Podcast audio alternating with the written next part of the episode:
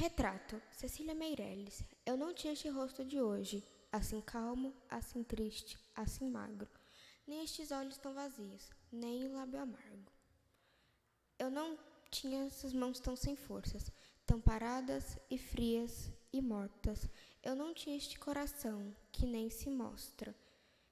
Eu não dei por esta mudança, tão simples, tão certa, tão fácil. Em que espelho ficou perdida a minha face? Ana Beatriz Martins, quinto B.